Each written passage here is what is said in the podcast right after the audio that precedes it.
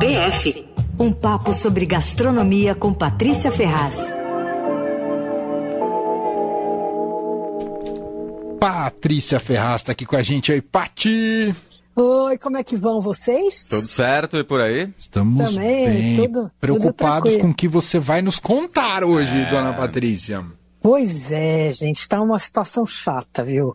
É, essa história da especulação imobiliária tá afetando, pegando em cheio os bares, né?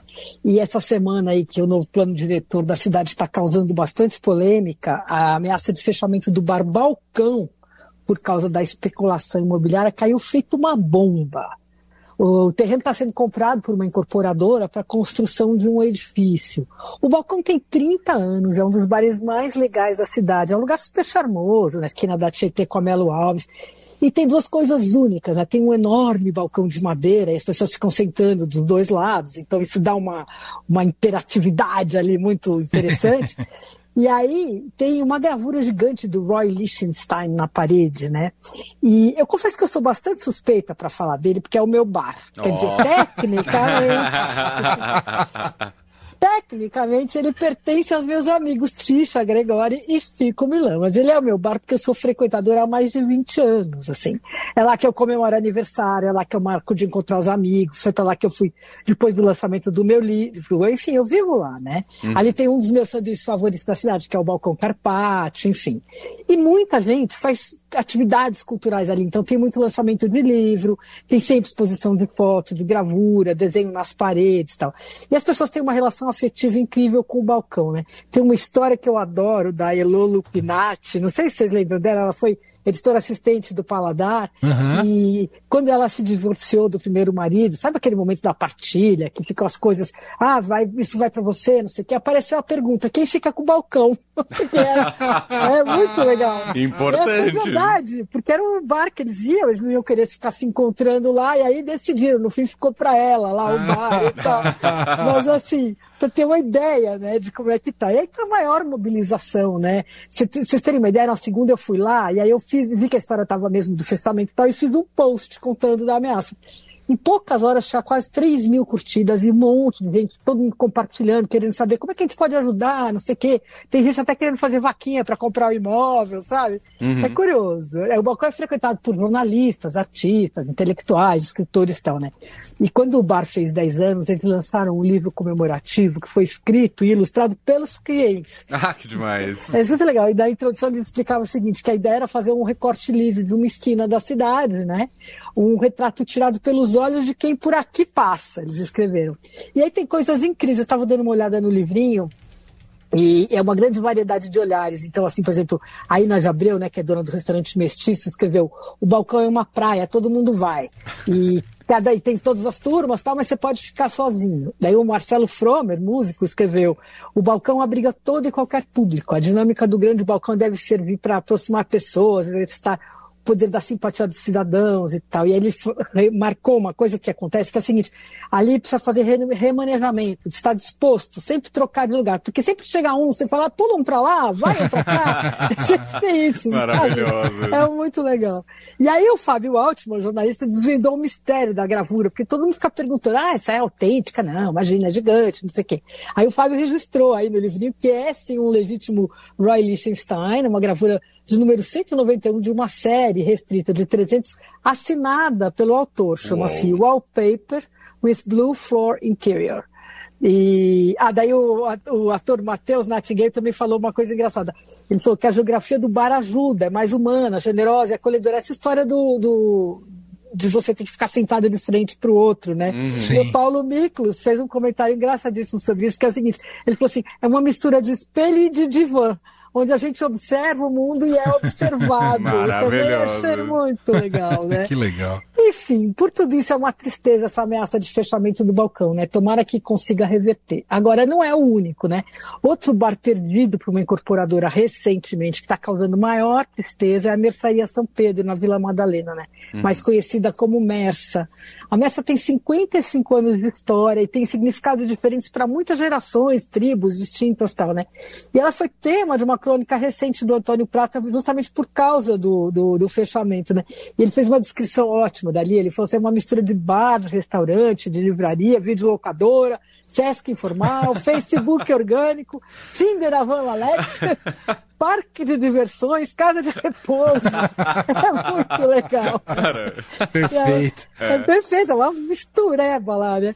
E aí é, teve tempo que é o, aquele músico Nick Cave não saía de lá, quando ele morava no Brasil.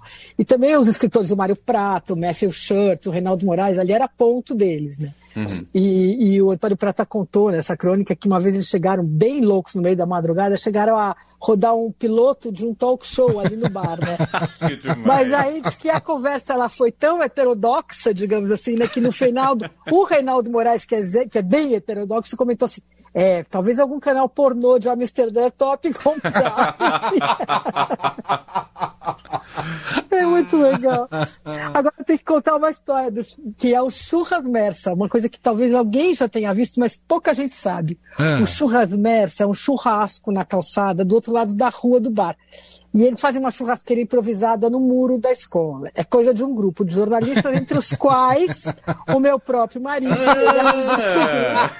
E é um monte de jornalista meio velho, assim, né? E eles levam uma. E, assim, tem um deles que é um belo churrasqueiro, que é o Patrick, e eles levam umas carnes super boas tal. Ficam ali na calçada contando, a madrugada, contando tal. E eles usam o serviço de garçom do bar. Então o cara traz os baldes com cerveja, uma cachaçinha, é um programão, né?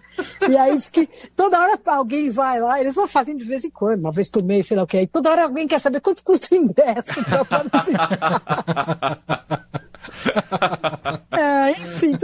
contar bom. que bar, né, é ponto de encontro, quer dizer, é lugar de reunir amigos, de conversar, tal, né? Fica na memória afetiva da cidade. Dá muita tristeza a gente ver os bares tradicionais sendo substituídos por prédios, né? É.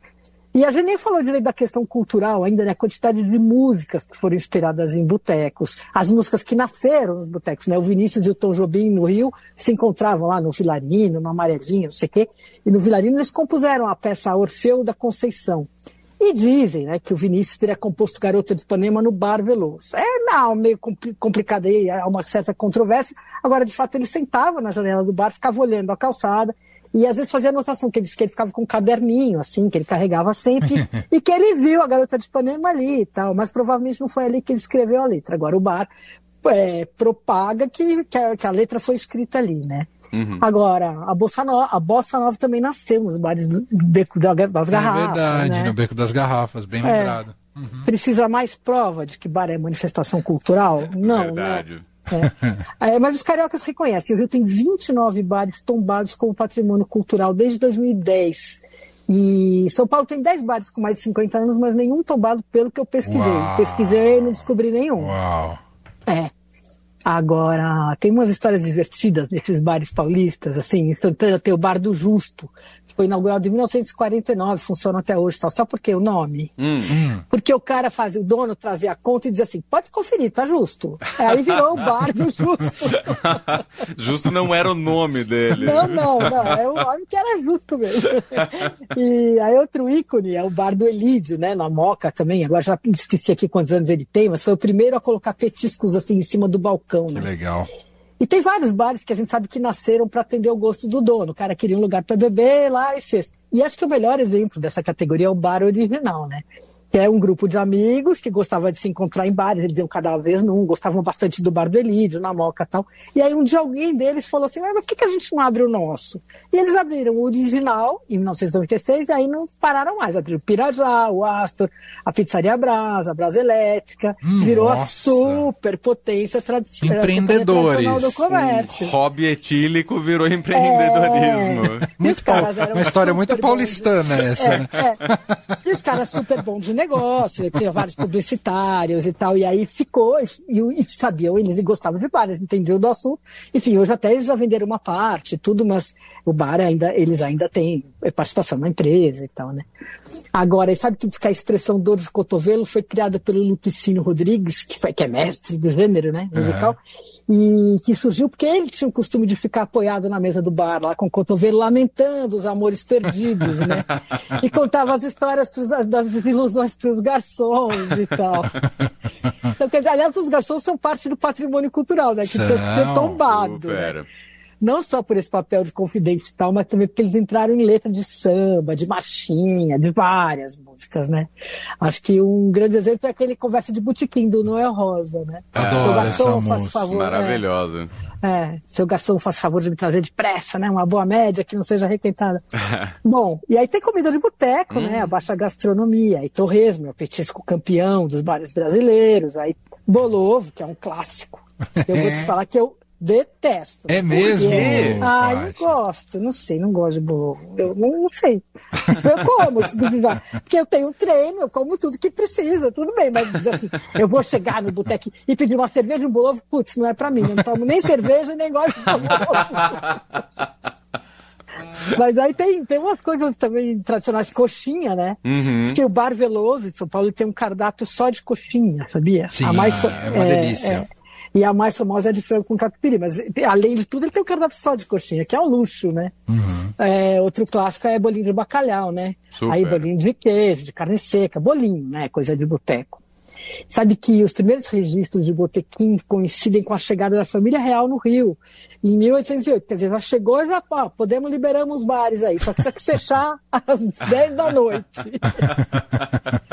Enfim, é tanta história de bar, é tanta coisa legal, né? E é, a gente vai é ficando triste. Qual que é o história. seu favorito na cidade? É o balcão, né? Como é você balcão, disse, é o balcão. É, é disparado, é E ali, ali não tem reversão mesmo, né, Paty? Ou tem? Então, parece que tem lá uma chance que estão negociando, que talvez, porque compraram vários imóveis, estão comprando vários imóveis aí a partir, né? Porque o balcão é na esquina, e aí vai até um predinho, não sei o quê. Então, talvez tenha uma chance de ficar o balcão excluído disso, ou ficar embaixo do prédio. Sei lá, tem, estão negociando e tudo, mas assim, Sim. dá medo, porque qualquer mudança que faz no bar já não é mais teu bar, né? É, já é outra coisa. É, foi mais ou menos o que rolou com o Bona, Casa de Música, não é exatamente bar, assim, desse estilo boteco, mas que teve, que acabou sendo despejado ali de Pinheiros, teve que procurar um, um outro endereço e aí vira uma outra é, coisa, outra né? Outra coisa, é. é. A gente quer ir, quer prestigiar, não sei o quê, mas assim, não é aquele com aquela cara que a gente conhecia, né? Então. Exato dá muita pena, né? Claro que as cidades são dinâmicas e tal,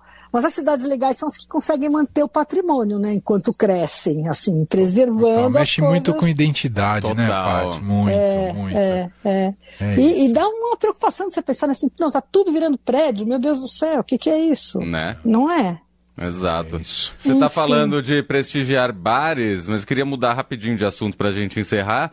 Que eu tô sabendo que vai ter uma tarde de autógrafos aí de uma escritora de gastronomia. Ah, é? Não tô sabendo. Nossa, Queremos Lelê, prestigiar. Obrigada por me lembrar. Eu nem ia lembrar. É. então, nesse sábado lá no, no, no, no São Paulo Festival de Gastronomia, vai ter lá um stand do Senac, meu livro eu fui lancei pelo Senac, né? E aí me convidaram para fazer uma tarde de autógrafo. Então vou estar tá lá, quem quiser ir, no sábado. Não, peraí, no explica sábado... direito que eu não tô entendi nada, Paty. Fala de novo. Onde que é? que me que pegou é? de surpresa, ah, não sei é, quantos detalhes. Ah, me fala. Mas ah. é no Parque Vila Lobos. Ah. É, eu vou estar lá a partir das três da tarde, no estande do Senac, nesse é, Festival de Gastronomia de São Paulo, que vai ter lá no parque, no sábado e no domingo. Entendi. Eu vou estar no sábado, dia primeiro. Perfeito, agora sim. Ah, eu quis Boa. levantar essa bola porque os ouvintes amam Patrícia Ferraz e sempre perguntam: ah, queria encontrar a Patrícia, queria encontrar a Patrícia. É a chance. A chance Eba. de encontrar a Patrícia Vamos nesse encontrar. sábado à tarde lá no estande do SES, do Senac.